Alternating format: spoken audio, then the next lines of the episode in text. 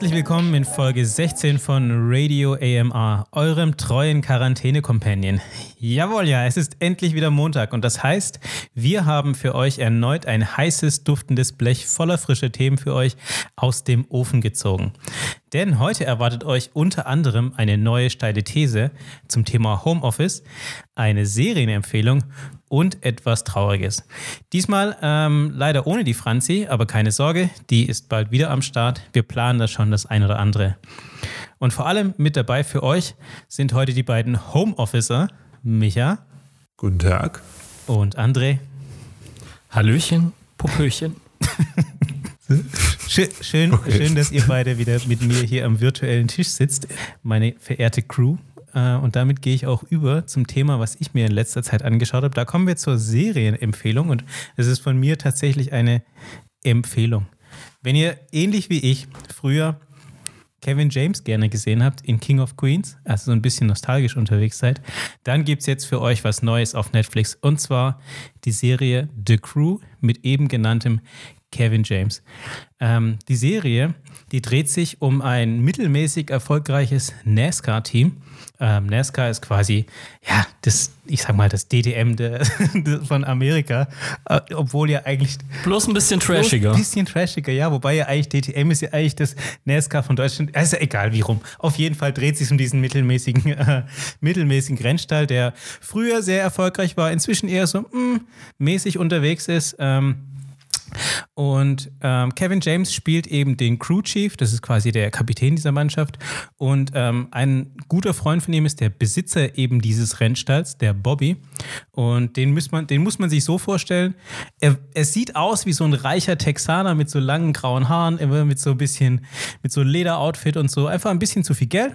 Ähm, und der hat beschlossen, das Team also in Rente zu gehen und das Team zu übergeben an seine Tochter. Und seine Tochter ist so eine junge, dynamische Frau, kommt aus dem Silicon Valley und kommt eben in diesen, ja, ich sag mal, in diesen leicht verstaubten Rennstall, der mal wieder aufgemöbelt gehört und bringt da ihr ganzes agiles Management rein. Das kann das sorgt natürlich für jede Menge äh, Spannungen im Team und eben auch, auch mit Kevin James, der schon lange in diesem Rennstall ist und sich da ein bisschen gemütlich gemacht hat. Und genauso kann man sich eigentlich auch vorstellen. Das ist aber keine Fortsetzung, sorry, von Ricky Bobby. Das ist ja dieser Blödelfilm mit Will Ferrell, wo es auch um den Rennfahrer oh, Ricky Bobby geht. Nein, den, den kenne ich nicht, aber das klingt, als würde ich, sollte ich mir den unbedingt anschauen. Für mich als großen Krass, du kennst Ricky Bobby nicht, den nee, kenne ich auch. Äh, tatsächlich muss der mir irgendwie entgangen sein. Ich bin ja großer Will Ferrell-Fan, aber irgendwie ist der mir entgangen. Ich dachte halt nur, weil der jetzt auch Bobby heißt und eben Hätte ja irgendwie können, können vielleicht Zusammenhang sein. Nee, in, de, nee in, dem Fall in dem Fall tatsächlich kein Zusammenhang.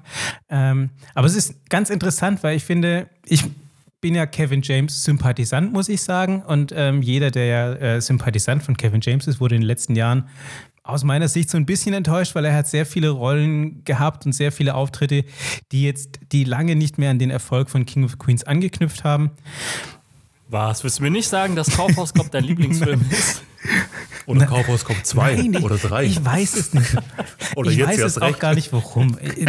Also, er, er hat es, ich finde, er hat es ja auch total oft nicht extrem versemmelt, aber irgendwie, ich weiß es nicht. Wenn er, aus meiner Sicht ist es so, wenn er zu, eine zutragende Rolle spielt, dann funktioniert es nicht. Er ist so ein, ein perfekter Sidekick und genau das ist hier in dieser Serie, finde ich, auch sehr gut gelungen, dass er ein Teil des gesamten Teams ist.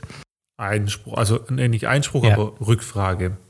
Bei King of Queens, das ist so ein mhm. bisschen wie bei Wer hier war der Boss. Also wer, wer, wer ist hier ja, der Boss? Wie, hieß das? Wer ist hier der Boss? Also wer war der Boss am Ende des Tages? Arthur wer natürlich. King of Queens war Arthur, oder? Ich glaube, am Ende des Tages hatte Arthur das Sagen und er war auf jeden Fall auch eine der coolsten Figuren. Keine Frage. Limoneneis! Ja. Und ich finde so dieses, bei King of Queens war es ja immer so, dass man sich so, man war sich immer nicht so ganz sicher, wer hat denn die Hauptrolle. Also es waren alle gleichgewichtet. Also es ging um alle irgendwie gleich, gleich viel. Und das finde ich ist hier, ist hier ganz ähnlich. Ähm, und genau das macht die Serie eigentlich so gut, finde ich. Deswegen kann man sie gut wegschauen. Also aus meiner Sicht eine Serienempfehlung. Ich sage nicht, dass es die Serie des Jahrhunderts ist keine, da muss ich direkt sagen, hey, das ist leichte Unterhaltung, kann man schön wegschauen. Eine Folge geht 20 bis 30 Minuten. Bisher gibt es ähm, eine Staffel mit zehn Folgen. Das heißt, das kann man sich schön, kann man sich schön wegschauen. Ähm, andere Schauspieler, die dabei sind, ähm, es sind gar nicht so viele extrem bekannte äh, Schauspieler dabei. Ähm, ein bekannterer Schauspieler ist der ähm, Gary Anthony Williams. Ähm, der spielt äh, den Chuck Stubbs, also quasi den, ähm, ja, ähm, Gott, wie nennt man das denn? Das ist der, der, der, ähm, oh, der Chefmechaniker, glaube ich, so würde man es am Ende des Tages nennen. Ich kenne mich da im NASCAR nicht so genau aus, aber auf jeden Fall ist er derjenige, der immer am Auto rumschraubt. Ja? Und der hat dieses Auto auch immer im Griff. Ähm, den kennt man eben aus Malcolm mittendrin. Und er spielt dort den Abe, den Abraham Cannabin. Kennt einer von euch beiden den? Das ist der Vater von dem besten Kumpel von Malcolm, der im Rollstuhl sitzt. Und ist gleichzeitig Oder der auch. beste Kumpel von Hell. Genau, und ist Genau. gleichzeitig auch ein Kumpel von Malcolms Vater. Ah, okay. Also ich muss auch sagen, der hat mir, der ist mir in der Serie extrem oft positiv aufgefallen, weil er ein extrem witziger Typ ist. Also er hat ein wahnsinnig starkes Acting und gutes, gutes Timing bei seinen Gags drin und er finde, er arbeitet auch mit seiner Stimme immer ganz gut. Ähm, das habe ich auch in der Recherche rausgefunden, dass er sehr viele Voice-Actings gemacht hat. Also eben für, ähm, für Zeichentrickfilme hat er sehr viel gemacht. Er hat tatsächlich sogar für sehr viele Videospiele ähm, Voice-Actings gemacht. What? Echt? Was zum Ja, Beispiel? Ähm, klar, Moment, ein bisschen mal gucken. Ich glaube, er hat tatsächlich sogar bei StarCraft eine tragende Rolle gespielt in der, ähm, in der Hauptkampagne oder so. Ähm, ich müsste jetzt noch mal einmal kurz, da müsste ich einmal kurz schauen, wenn ihr es genauer wissen wollt. Ich, Kein Thema, lass dir Zeit, aber es, das würde mich jetzt echt interessieren. Hätte ich nicht gedacht, dass der auch Voice Acting für Videospiele ja, gemacht also er hat. war, bei, er war zum. Beispiel dabei bei Star Trek, Starfleet Commander, bei Evil Dead, bei Yakuza, Oh, Mass Effect, oh, oh krass. Ja, cool. Halo Wars, Infamous, Alpha Protocol, StarCraft 2, bei Ja, sind schon ein Ja. paar so AAA-Titel dabei, was geht. Auch bei Krass. StarCraft 2, Heart of the Swarm, XCOM 2 und dann noch Horizon Zero Dawn. Also keine, keine kleinen Sachen. Respekt, nicht schlecht, hätte ich jetzt nicht, hätte ich echt nicht gedacht. Ja, also mich hat es auch extrem überrascht. Äh, ein, anderer bekannte, ein anderes bekanntes Gesicht ist der Chefingenieur. Und zwar ist es, äh, der heißt Amir in der Serie, wird gespielt von Dan Ado. Und den kennen wir zum Beispiel auch als Anush aus Cobra Kai, wo auch einer der Verkäufer ist in Dannys Shop. Für die Zuhörer, die gerade ein bisschen verwirrt sind, das ist der kleinere von den beiden Verkäufern, der nicht mit Danny verwandt ist. Sehr gut, richtig, ganz genau. Und dann gibt es noch einen, eine meiner Lieblingsrollen in dieser Serie ist der, ist der Jake. Und Jake ist der Fahrer in diesem Rennstall. Und Jake ist auch, Das, sorry, das wollte ich auch fragen. Ist äh, hier Kevin James auch ein Fahrer? ähm, Kevin James war in der Serie, er war früher mal Fahrer und nach seiner aktiven äh, Rennkarriere ist er eben eingestiegen in, ähm, als Crewchief in, der, in dem Team. Ah, okay, das heißt, er ist sowas wie der Chef, aber der fährt Ja, ich glaube, man nicht. könnte es wahrscheinlich wie den Head Coach oder sowas nennen. Ah, und er hat okay. übrigens, So der Genau, der Spielertrainer. Spiel, er fährt nie selber, er fährt wirklich nie selber, aber er hat immer gute Tipps. Und Kevin James hat einen ganz neuen Look. Ähm, früher hat er ja immer oben so, weiß ich nicht, so, eine, so ein klar paar kleine Haare gehabt und unten glatt rasiert. Jetzt ist es andersrum. Jetzt hat er unten hier drei Tage Bart und oben hier eine, eine schöne Platte. Er sieht ganz anders aus. Ist auch ähm, meiner Verlobten sofort aufgefallen. Was? Das ist Kevin James? Der sieht ja ganz anders aus. Geil. Ist aber ein bisschen mehr als drei Tage Bart, glaub gewesen. oder? Also es war sehr Ja, markant also auf jeden Fall, der äh, Unterschied. ja. er trägt jetzt betont Bart. Okay, aber du wolltest gerade von Jake erzählen, sorry, ich habe. Ich Kein Problem, ich lasse mich auch gern ablenken. Jake, ich mich Fahrer. auch gern ablenken. ähm, Jake ist eine meiner Lieblingsrollen in dieser, in dieser Serie und zwar spielt, ähm, spielt er den diesen, äh, diesen besonders schönen, aber auch ein wenig äh, dümmlichen Fahrer, ähm, gespielt von Freddie Stromer. Ähm, den kennt man zum Beispiel aus, ähm, aus Harry Potter. Dort ähm, spielt er den äh, Cormac McLagan ähm, und war quasi das äh, Love Interest von Hermine im, oh Gott, wie hieß dieses, dieses Turnier nochmal? Äh, das war dieses Quidditch-Turnier. Ne, daher, daher kennt man ihn. Zumindest so ein bisschen vielleicht. Sorry, da, da kann ich dir leider nicht als Stütze helfen, weil ich habe keinen Harry Potter-Film gesehen. Ach, war das der Gegner von, von Harry, wo sie gemeinsam den Schnatz gejagt haben? Ja, genau, genau. Richtig. Ähm, aber auf je? Das war wahrscheinlich das Einzige, was ich bei Harry Potter gesehen habe. Ja, also ich habe das auch nur in der Recherche noch gesehen, dass er das damals gespielt hat und dann habe ich nochmal so ein bisschen nachrecherchiert und gesehen, ja krass, stimmt, das war er wirklich, aber ich, sonst hätte ich mich da auch nicht dran erinnert. Auf jeden Fall liebe ich es einfach, wie er diesen leicht dümmlichen, aber gut aussehenden Fahrer spielt. Das, das macht er schon richtig, richtig gut. Das gefällt mir ganz besonders gut. Ist er tatsächlich auch ein guter Fahrer? Er ist ein, sehr- er ist ein sehr guter Fahrer. Also er, man hat so das Gefühl, er ist völlig ähm, unfähig, ähm, ein normales Leben zu führen, aber Autofahren, das kann er extrem gut. also er kapiert wirklich nichts, aber wenn es ums Autofahren geht, macht ihm niemand was vor. Nice. Ey, wenn das jetzt die Überleitung zu uns wird, Raoul, ich sag's dir. Nein, ich hatte eigentlich eine ganz, ganz andere Überleitung geplant. Und zwar ist für mich Kevin James ist ja ein guter alter Bekannter, den ich mir immer gerne anschaue. Ähm, und wo wir eben bei alten Bekannten sind, was hat euch beide denn so in letzter Zeit beschäftigt? Dann komme ich mal zum traurigen äh, Part wahrscheinlich eher von unserer Einleitung. Und zwar geht es um äh, eine neue Serie von Kevin James, The Crew. Nein. Gut, dass du es nochmal erwähnst. Ich habe es nämlich nicht nochmal gesagt. Ich hätte es nochmal sagen müssen. The Crew mit Kevin James auf Netflix. Jetzt anschauen, wenn ihr ein bisschen lachen wollt. Ich, ich weiß nicht. Für mich King of, King of Queens, ja, aber danach alles. Nee, irgendwie hat es bei Gib mir ihm eine. Chance, Michael. Gib ihm eine nicht. Chance. Ich war auch sehr skeptisch. Nee, nee. Nee, es waren einfach zu viele Enttäuschungen äh, jetzt auch in dieser Woche. Trey, vielleicht magst du einfach Woche. zu Anfang.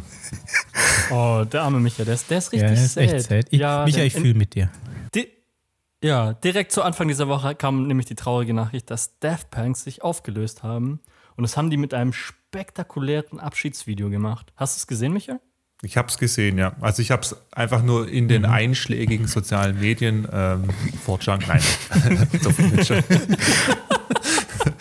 Äh, auf, auf Imager habe ich es gesehen und äh, habe einfach nur gelesen, ja, dass Ja. ähm, da was passiert ist und habe dann gleich natürlich auf YouTube das Video angeschaut. Ja. Ich fand's krass, wie die in diesem Video das hinbekommen haben, so eine, ja, so eine Emotionalität und so eine, so eine Spannung zu erzeugen mit zwei Figuren, die eigentlich keinerlei Emotionen zeigen können. Weil gefühlt sind es ja Roboter, die so Helme aufhaben. Und die Helme, die, sind ja nur Visiere. Du siehst ja kein Lachen dahinter, kein Weinen, kein gar nichts. Ja. Und trotzdem hattest du irgendwie das Gefühl, dass du mit denen mitleiden konntest, dass da so eine, ja, dass da so, so was Emotionales war. Du warst wirklich gebannt und hast darauf gewartet, was passiert. Und dann gab es doch immer diese, diese Schnitte direkt auf den Helm drauf, dass man fast schon so wie, wie in einem krassen Drama, wie in so einem Film, dass man darauf wartet, dass, die, dass da irgendwas Emotionales im Gesicht passiert, aber da passiert Ja, natürlich ja. nichts, weil das ist ein Helm. Und was war denn der Grund, warum, die, warum sie sich dann letztendlich aufgelöst haben? Wisst ihr das? Ich glaube, die hatten einfach keine Lust mehr. Ja. Die haben so viel erreicht in ihrer Karriere. Glaube ich auch. Also ich habe jetzt nichts Spezielles Mhm. im Artikel gelesen, dass es irgendwie einen Grund dafür gab. Ich glaube, es war jetzt kurz vorm 25-jährigen Jubiläum auch. Mhm. Also ähm, hätten wir vielleicht noch mitnehmen können an der Stelle, aber wahrscheinlich haben sie einfach gesagt, ja, es reicht jetzt an der Stelle. Pandemie hat reingegrätscht, können wir eh keine Auftritte mehr machen oder was weiß ich. Die Maske war zu viel für die beiden. Und wahrscheinlich, ja, genau. Helm war in Ordnung die Die ganze Zeit, aber die Maske Maske, jetzt reicht's, jetzt hören wir auf. Also es, es war ja auch lange Zeit oder äh, ein Geheimnis um die beiden Personen, die hinter Daft Punk stehen. Ich weiß es nicht wie lange. Ähm, ich habe mich in den letzten Jahren nicht mehr damit beschäftigt, wer wirklich dahinter steckt. Ähm, aber es wurde jetzt ja gelüftet, Ja. beziehungsweise ich, wahrscheinlich ist es schon längst bekannt, aber jetzt habe ich es halt das erst war schon ein erfahren. bisschen länger. Die, die zwei, was ich auch ganz lustig fand, die haben ja auch teilweise so äh, fast so wie PR-Gags gemacht, dass sie dann teilweise bei so Sachen wie European Music Awards einfach zwei random People in deren Kostüm dahin geschickt haben und selber gar nicht hingegangen sind, weil es denen einfach zu dumm war. Kann man dann mal machen, ja, das ist nicht schlecht. Ja, aber ist doch cool.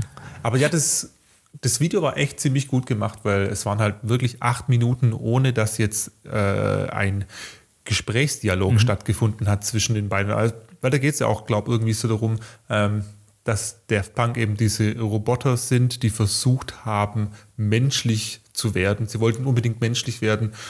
Und am Ende des Tages haben sie es wahrscheinlich einfach nicht hinbekommen. Und es ist ja auch so viel, ich glaube, da wird man jetzt an der Stelle auch nichts spoilern, dass eben einer der beiden langsamer wird. Das sieht man in dem Video, wie, wie sie eigentlich versuchen, einfach in dieser Wüstenumgebung voranzuschreiten. Einer wird langsamer, bleibt zurück und trifft dann für sich eben die Entscheidung, dass es äh, ja, zu Ende ist. Aber er kann es halt nicht allein machen und der andere muss mitziehen und muss helfen und ähm, stellt dann schlussendlich diesen Selbstzerstörungsmechanismus ein.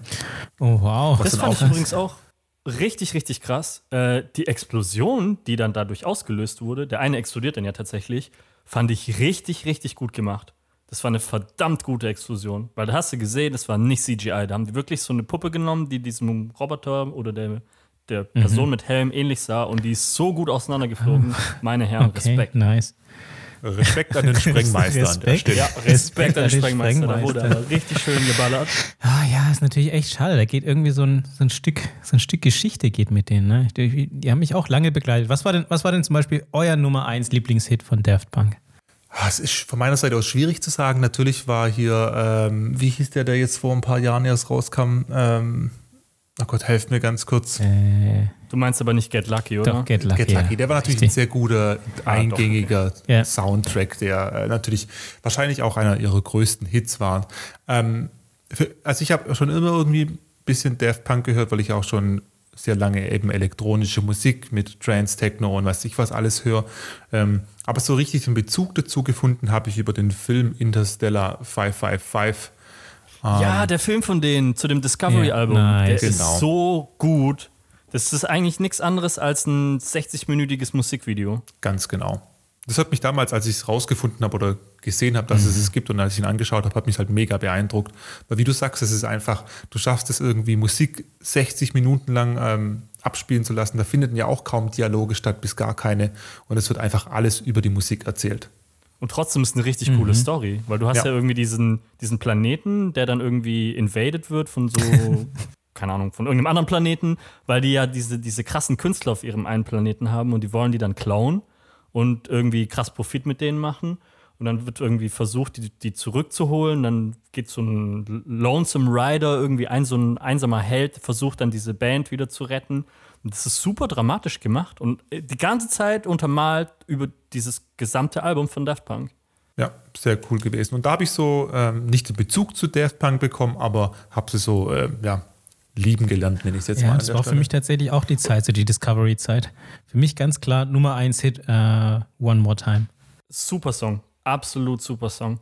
Ähm, ich glaube, man findet den Film sogar online. Ich glaube, wenn man nach dem googelt, kann man den, glaube ich, auf Vimeo finden, den gesamten Film. Ah, Nice, nice. Also den kann man sogar easy sehen, wenn Leute Lust darauf haben. Kann ich nur empfehlen, super cooler Film. Okay, das heißt, jetzt haben wir das offizielle Ende von Daft Punk. Ja, zumindest mal die Trennung. Ich Sag meine, mal, manche sind ja auch wieder zurückgekommen. ein gutes Comeback ist nie verkehrt. Äh, Sag, sag mal, kam das nur mir so vor oder war, ein- haben die auch in den letzten vier, fünf Jahren nichts gemacht oder ist es nur an mir vorbeigegangen? Ja, so ein bisschen. Die haben so ein bisschen mit The Weeknd zusammengearbeitet und als der seine Platte vor, boah, ich glaube, vor zwei Jahren, als er sein Album rausgebracht hat, haben die ein paar Songs mitgemacht und beim Produzieren geholfen. Aber selber, ähm, ja, da war das letzte halt Random Access Memories, aber das ist ja auch schon von 2016, lass mich nicht lügen. Äh, Irgend sowas, ja. Ja, schon eine ganze Weile her auf jeden Fall, klar. Ja, Also ist auf jeden Fall echt schon eine Weile her. man hat auf das nächste Studioalbum gewartet und jetzt hat man die Gewissheit, dass es keines kommen, keines kommen wird. Ja, vielleicht hing es ihnen auch einfach ein bisschen aus dem Hals raus, diese ganze Pandemie-Geschichte, Corona, man kann sitzt halt irgendwie auch nur noch zu Hause und irgendwie, ich weiß nicht, ich glaube, Daft Punk war auch so ein Interpret oder ein Interpretenduo, denen ging es auch viel darum, irgendwie Live-Auftritte zu haben und halt tatsächlich auch ihre Fans zu spüren, weil ich glaube, das ist auch nochmal so ein, so ein Ding. Auch bei elektronischer Musik. Einfach mal rau, raus aus dem Homeoffice. Ja, einfach mal raus aus dem Homeoffice. Sehr gutes Stichwort. Und er hat es wieder gesagt. Er hat es wieder gesagt. Er hat noch I tricked you! Sehr schön. Eine steile These und drei verschiedene Meinungen. Warum stirbt das Kino aus? Wieso sollte man lieber seine Füße statt die Hände im öffentlichen Leben nutzen? Und warum zum Henker trägt eigentlich keiner mehr Kord? Überraschende Wendungen, wilde Diskussionen und jede Menge Nonsens erwarten euch.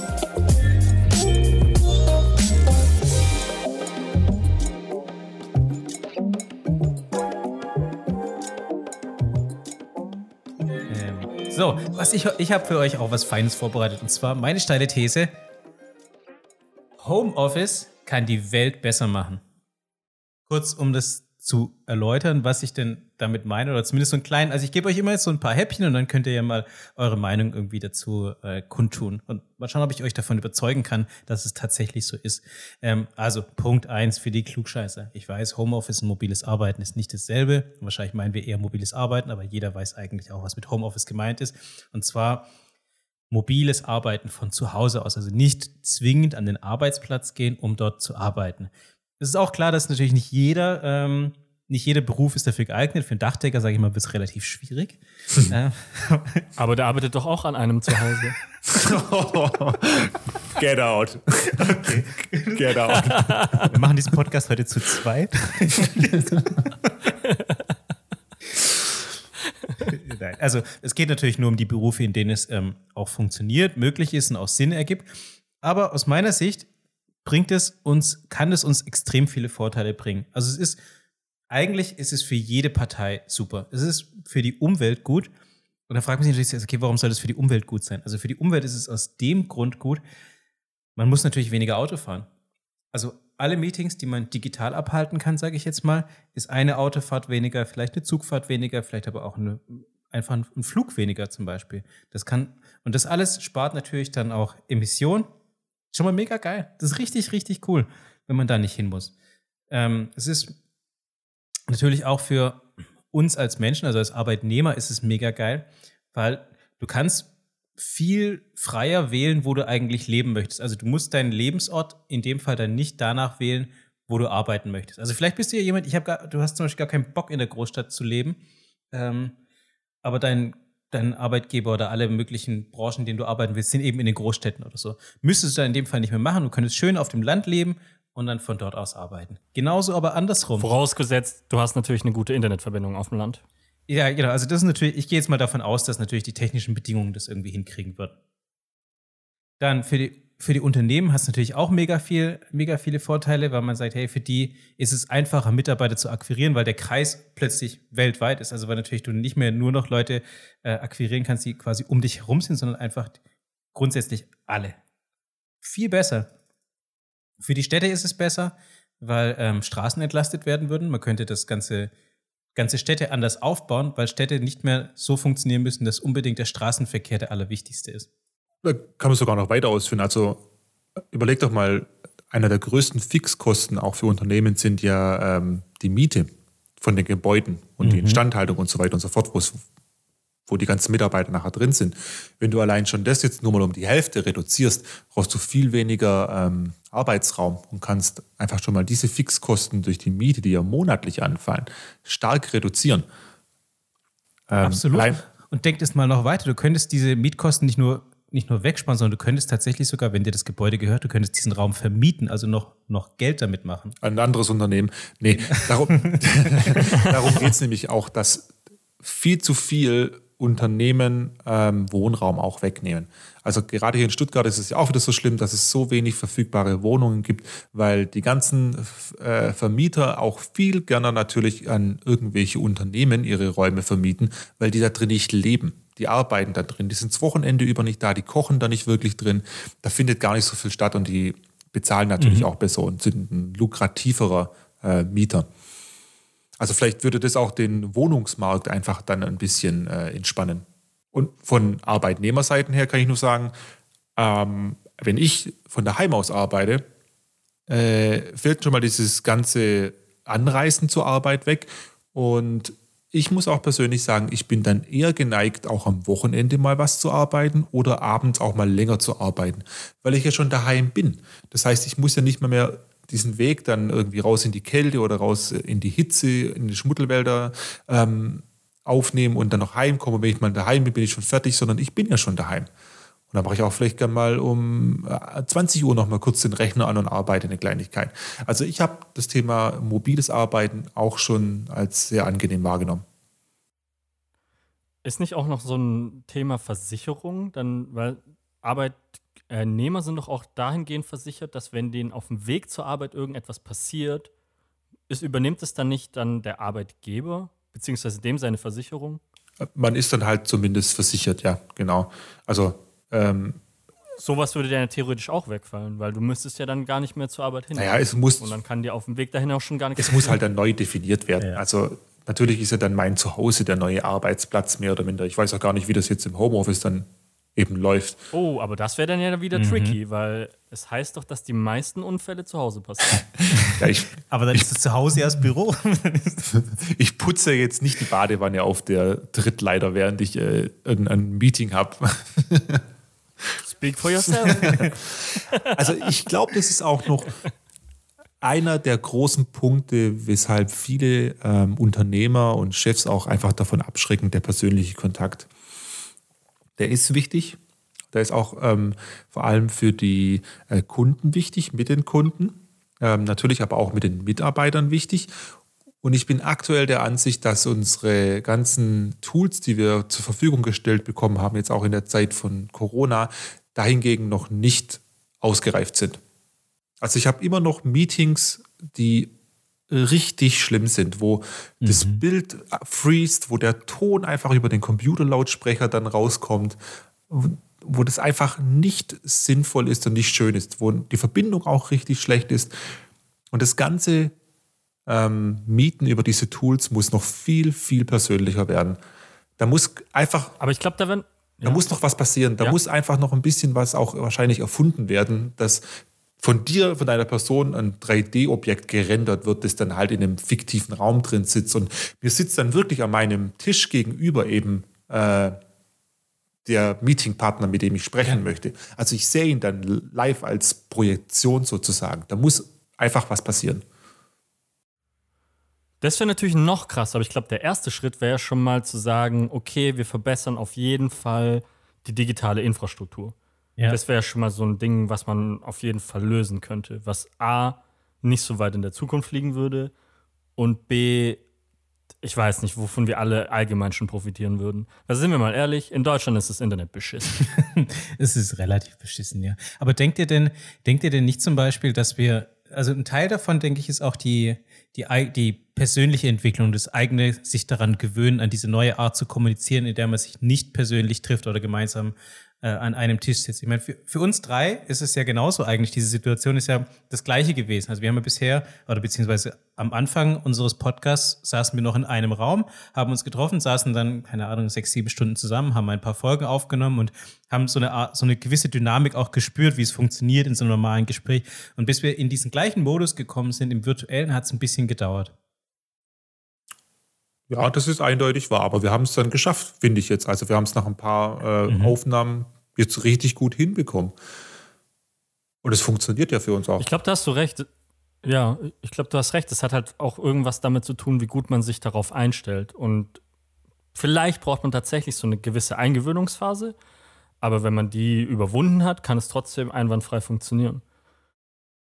Ich glaube auch tatsächlich, dass es sich nicht ähm, ich glaube nicht, dass man sich äh, entscheiden muss, also dass es nur noch Homeoffice geben würde oder mobiles Arbeiten und normales vor Ort. Aber ich glaube, es muss eine Mischung eigentlich sein. Ähm, aber und man sagt es ja auch aus Spaß so oft, okay, das, sind, das ist mal wieder ein Meeting, was auch eine E-Mail hätte sein können. Und solche Meetings sind dann auch manchmal irgendwie in einem anderen Land oder so. Du denkst ja, das bin ich da. Also ich meine, diesen Fall hatte ich auch so oft, dass ich einfach irgendwo hingeflogen bin für ein Meeting, für eine, für eine halbe, dreiviertel Stunde und vielleicht ein, zwei Sätze gesagt habe. Huh.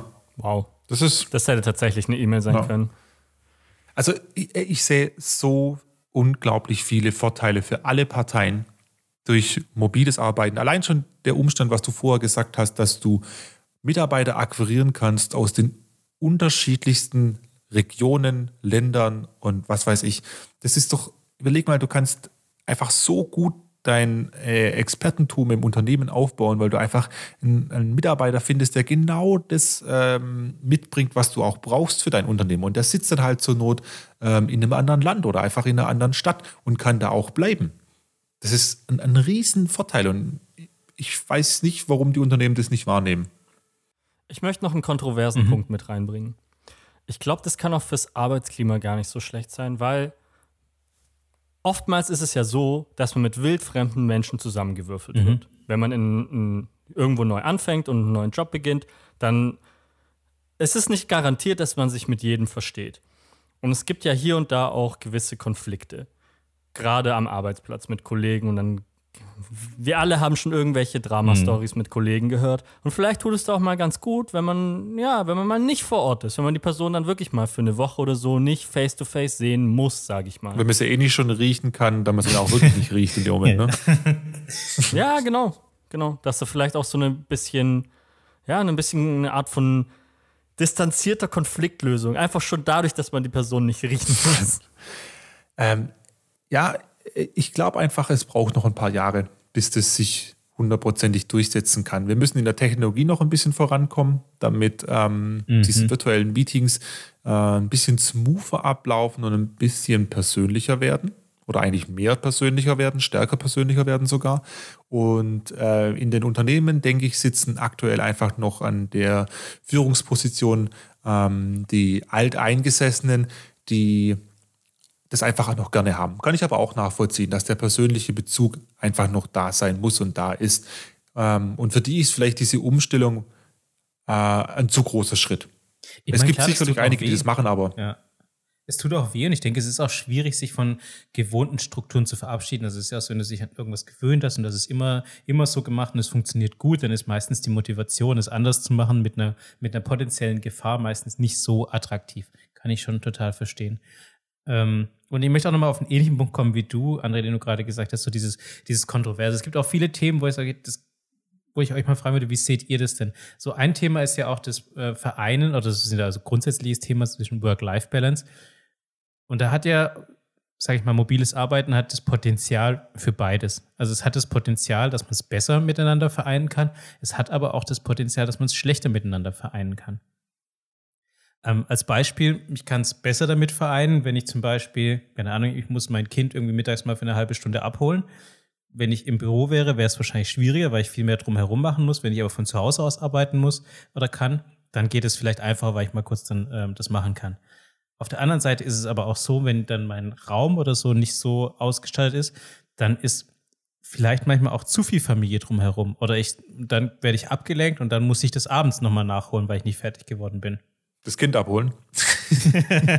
genau. Das schiebt man dann nein, ich habe mein Kind vergessen. Wieder mal. mal wieder. Nee, aber ich weiß, was du meinst, weil klar kann das auch extrem eine Ablenkung sein. Und es muss ja nicht mal unbedingt ein Kind sein. Manchmal sind es auch so Sachen wie kein Plan, dass du irgendwie die Spülmaschine ausräumen willst oder musst oder auch sowas kann, kann einfach schon in deinem Hinterkopf sein, weil das halt irgendwie. Das macht man ja auch so mal, mal ganz gern, wenn man irgendwelche Projekte hat und dann am Prokrastinieren ist, dass man dann anfängt, sauber zu machen. Oh Gott, ja. Ja, aber das äh, ist ja dann in dem Moment, bist du darauf eingestellt. Das heißt, eigentlich musst du dann auch den Schritt gehen und dir einen vernünftigen Raum einrichten, in dem du arbeiten kannst. Also du musst es einfach dann schon professionell halten. Du musst morgens duschen und dich auch so anziehen, als ob du zur Arbeit gehst. Da, verschluckt es einen Kaffee. Ja, drauf. du musst, du musst zumindest die obere Hälfte, zumindest die obere Hälfte muss geduscht und angezogen sein. Du kannst nicht einfach nur in der Jogginghose oder im Bademantel äh, an den Rechner sitzen und dann versuchen loszuarbeiten. Du musst einfach schon darauf, ja, prepared sein zu arbeiten. Und so musst du dann einfach auch daheim deinen Arbeitsplatz einrichten. Im besten Fall hast du auch ein, ein Zimmer, in dem dann eben keine weitere Ablenkung ist, wo dann nicht jetzt noch ein Fernseher drin steht, die Playstation noch mit drin steht. Ähm, du kannst von mir aus, also der Vorteil ist ja dann auch, dass du deine Kinder von daheim aus betreuen kannst, natürlich ähm, die natürlich aber auch wieder stören können. Also ich denke, du musst einfach versuchen, das Ganze dann in dem Moment auch noch professionell zu halten. Und der Vorteil, den du davon hast, ist, dass du einfach flexibler bist, dass du diesen Arbeitsweg nicht hast und dann dennoch vielleicht auch mal auf deine Kinder reagieren kannst, aber sie sollten nicht permanent um dich rum sein. Ja, ich denke, das kann für uns alle dann nochmal eine, eine Herausforderung werden, wie man das dann tatsächlich vereint. Also diese Trennung zwischen Arbeitsleben und Privatleben wird dann in dem Fall automatisch schwieriger, weil es einfach viel näher aneinander rückt. Früher ist man dann eben ins Büro, das ist klar, keine Ahnung, morgens um acht oder so bin ich ins Büro und dann irgendwann um sechs nach Hause und dann war quasi klar, das ist Bürozeit und das ist Privatleben. Und wenn man das beides aber eben immer von zu Hause aus macht, wird die Trennung in dem Fall eben schwieriger. Ich habe früher auch sehr genossen, dass ähm, mein Wohnort Hause und der. Arbeitsort weit voneinander weg war. Ja? Weil ich dann einfach eben es gedanklich trennen konnte. Also Mhm. da war Arbeit und wenn ich dann einfach zu Hause war, konnte ich durchatmen, weil da war ich dann wirklich zu Hause. Kann ich mir gut vorstellen, dass das auch nochmal einen negativen Einfluss auf die Psyche hat, wenn du einfach quasi immer zu Hause oder auf Arbeit bist. Mhm. Ja, ich glaube, das kann, Ja, dass dein Zuhause dein Arbeitsplatz wird. Ja, eben, und dann bist du ja eigentlich immer in diesem Arbeitsmodus, wo du dann sagst, okay, oh, jetzt gucke ich nochmal schnell in die E-Mail rein und dann, oh, habe ich nicht das verdammt, dann wachst du vielleicht, keine Ahnung, je nachdem, was du für ein Typ bist, wachst du nachts auf und denkst so, fuck, da war doch noch was, ich hatte noch was überlegt und das wollte ich so noch verschicken und dann guckst du schnell nach, habe ich es gemacht, habe ich es nicht gemacht, was du sonst vielleicht, wo du vielleicht sonst ein bisschen entspannter wärst. Aber vielleicht ist es auch da dann ähm, die Sache des Arbeitgebers, dass er dann auch eindeutig sagt, so hey, nee, das sind so die geregelten Zeiten und ab da ist, ist, ist aus. So, du um 18 Uhr hast du Feierabend, du, du sollst nicht noch weitermachen. Du sollst tatsächlich dein Zuhause genießen können, als das, was es auch ist, nämlich dein Zuhause. Das klingt sehr utopisch. Natürlich klingt es utopisch, aber keine Ahnung. vielleicht braucht man halt einfach ein klein wenig mehr Menschlichkeit. Die Menschen sind so robotermäßig unterwegs. Die, die Natur eines Unternehmens ist die Orientierung am Profit. Unternehmen sind profitorientiert. Punkt. ja, leider. Da ist, da ist wahrscheinlich leider was dran, aber ich glaube, natürlich kann man auch da Abstufungen treffen. Also ich glaube, man muss jetzt nicht unbedingt so high-mäßig unterwegs sein überall. Ich glaube, das kann man auch mit ein bisschen Empathie machen. Aber Micha, ich habe noch kurz eine Frage. Ähm, war das für dich dann nicht ein Problem, dass du dann so viel pendeln musstest? Wie weit war damals dein Arbeitsplatz entfernt? Ähm, Kilometer waren es, glaube ich, 50 bis 60 Kilometer. Reine Fahrzeit mit der öffentlichen Verkehrsmittel, mit der Deutschen Bahn waren 30 Minuten, wenn die Bahn mal gekommen ist und nicht irgendwie irgendwelche Ausfälle hatte. Also immer. Stunde. Ja. Ähm, der Laufweg von der Wohnung und dann noch an die Arbeit, dann war eine Fahrt sozusagen eine Stunde, hin eine Stunde, zurück eine Stunde. Das heißt, ich habe zwei Stunden jeden Tag äh, im Pendelverkehr verloren. Das ist schon ziemlich viel. Ich habe natürlich dann auch der, während der Zugfahrt noch äh, schon ein bisschen gearbeitet oder noch gearbeitet, ähm, aber nicht, weil es Arbeitszeit war, sondern weil ich es eben machen musste, damit ich meinen Workload wegbekommen habe. Und ja, ähm, irgendwann habe ich dann auch für mich gesagt, es geht nicht mehr. Ich muss Ich näher an den Arbeitsplatz ziehen. Ich ziehe noch weiter weg, genau. Damit ich mehr Zeit für mich habe in der Bahn. Ähm, und ich muss auch sagen, Bahnfahren war einfach auch nicht schön. Also Mm, Ja, Bahnfahren ist nicht das Schönste. Ah, wobei, mein, ich, ich muss ja sagen, ich habe das früher schon oft genossen, aber da war es nicht der Arbeitsweg, sondern da war es Studiumsweg zum Studium. Das habe ich, glaube ich, ein, Sem ein Semester maximal gemacht. Da habe ich morgens echt, hatte ich da noch Zeit, irgendwie mich hinzusetzen, ein bisschen zu lesen und so in der Bahn. Fand ich, fand ich ganz nice. ja, an und für sich, so dieses, ich nenne es mal eher romantische Bahnfahren, äh, wo man es genießen kann, ist schon schön, aber der Pendelverkehr, der Pendelverkehr, das ist, äh, Oh ja. das ist So viele Menschen. reiner Terror. Viel zu viele. Und irgendeiner packt immer sein fucking Wurstbrot aus. Einer bringt einen Döner, den er auf dem Heimweg isst, äh, mit in die Bahn rein, stinkt das ganze Abteil nach Döner, Der andere ein Hering. der andere ein Hering. Oh, Hering. Aber das, das Schlimmste, das habe ich jetzt auch äh, in der Corona-Zeit gemerkt, das Schlimmste sind einfach die ganzen Krankheiten, die du aus diesem Virenschlauch der Deutschen Bahn mit nach Hause bringst. Also, weil Leute gehen einfach dann doch krank zur Arbeit und in dieser Deutschen Bahn fängst du dir hundertprozentig was ein. Ja, guck mal. Und jetzt überleg das noch wäre mal. auch nochmal so ein Argument. Absolut. Das hilft gegen jede Pandemie. Weniger Viren Ja. übertragen, weniger Krankheiten auf dieser Welt.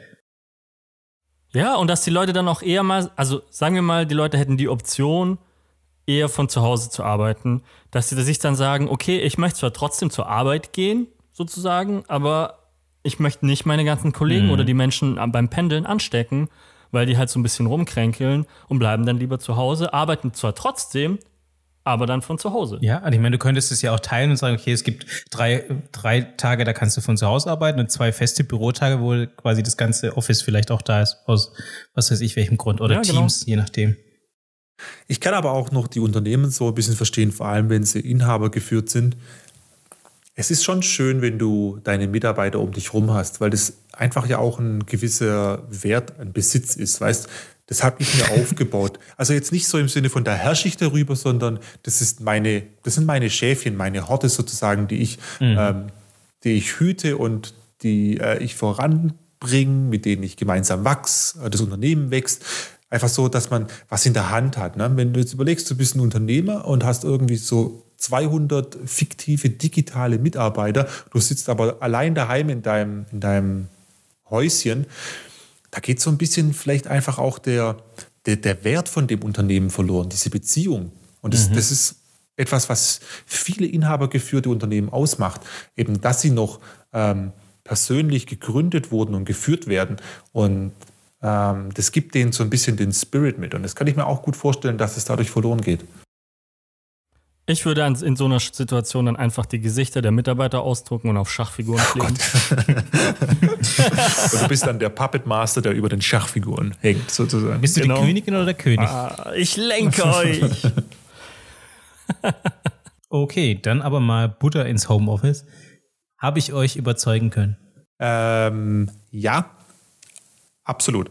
Ich äh, bin sehr der Ansicht, dass die zukünftigen Arbeitsmodelle sich an dem mobilen Arbeiten oder am Homeoffice orientieren müssen und dass die klassischen ähm, Geschäftsmodelle, wo du täglich zur Arbeit gehst, in einen äh, Raum, wo du dich mit mehreren Leuten dann triffst, dass die nicht mehr sehr viel Bestand haben können in der Zukunft.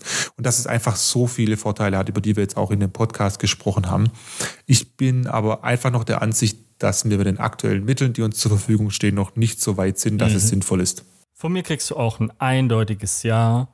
Mm, Ich würde auch sagen, dass man wahrscheinlich noch ein bisschen warten muss, bis es wirklich vollumfänglich funktionieren kann. Aber bis dahin kann man ja, wie wir es gerade hatten, von so einer Balance sprechen, dass man sagt, ja, okay, vielleicht zwei, drei Tage, wo man von zu Hause aus arbeitet oder zwei Tage dann direkt im Büro Ja, Ort. absolut. Ich mein, Kann funktionieren. Man könnt ihr euch vorstellen, zum Beispiel, dass wir irgendwann sagen, unsere Kinder oder unsere Enkelkinder, die werden irgendwann sagen, keine, so wie wir jetzt sagen, hey, früher durfte man im, im, im Flugzeug noch rauchen. Völlig. Wie, wie kann man sowas machen, dass die sagen, ihr habt noch persönlich vor Ort gearbeitet? Seid ihr wahnsinnig? Ja, das kann ich mir sehr gut vorstellen. Hoffen wir es. Hoffen wir es, dass unsere Kinder später mal sowas sagen. Und, und sonst Haha, nichts. du musst dich wieder zensieren, by the Oh, way. fuck. Ja. Und ich bin auch gespannt, welche neuen Probleme dann das mit sich bringt, was da dann Neues aufkommt. Neue Probleme. Ja, an die wir noch gar nicht gedacht haben, jetzt auch im Podcast. Man darf gespannt sein. Gut, zurück an die Arbeit.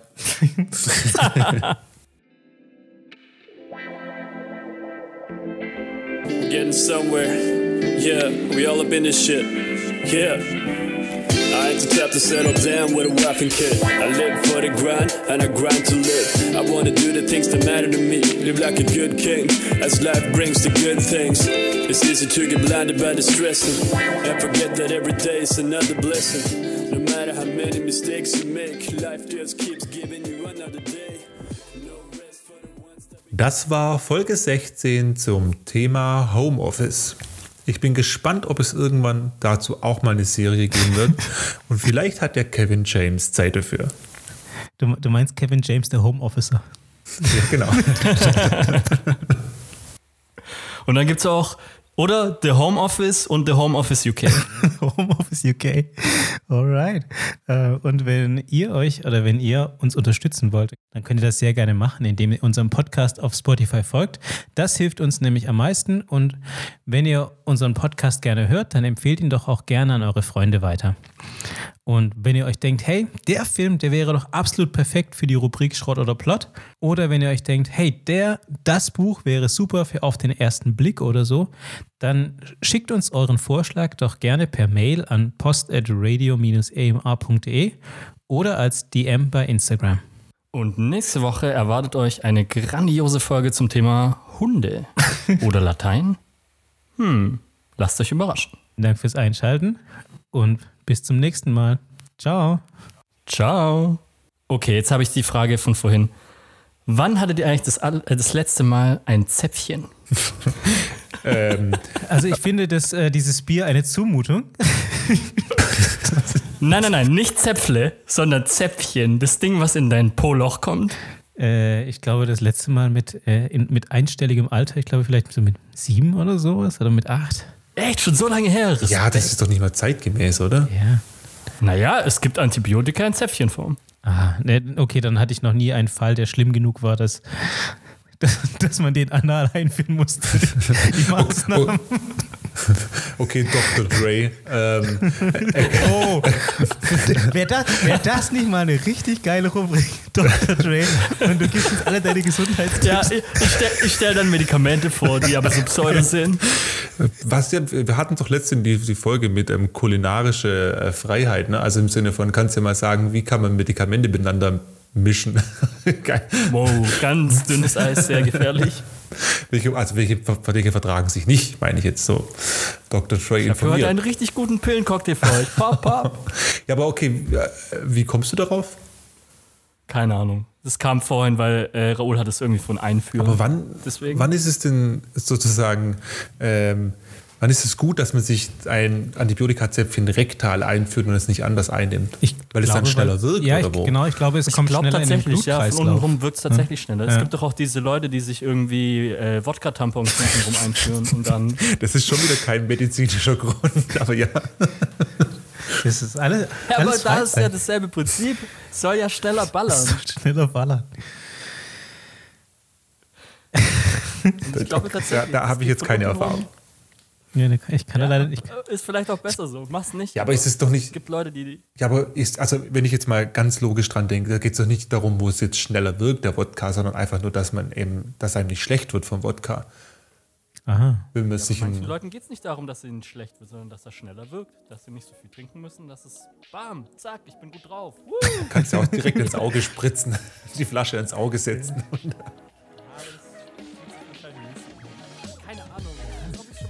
Ja, das klingt auch nicht so geil. Und es klingt auch nicht so geil in der Bar, das heißt, ich muss noch kurz einen nachschieben.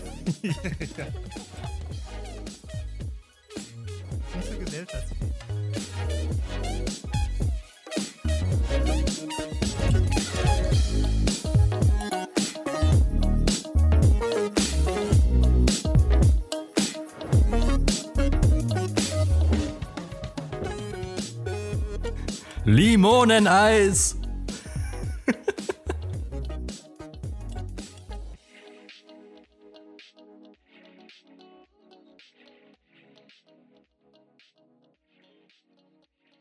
Radio AMR.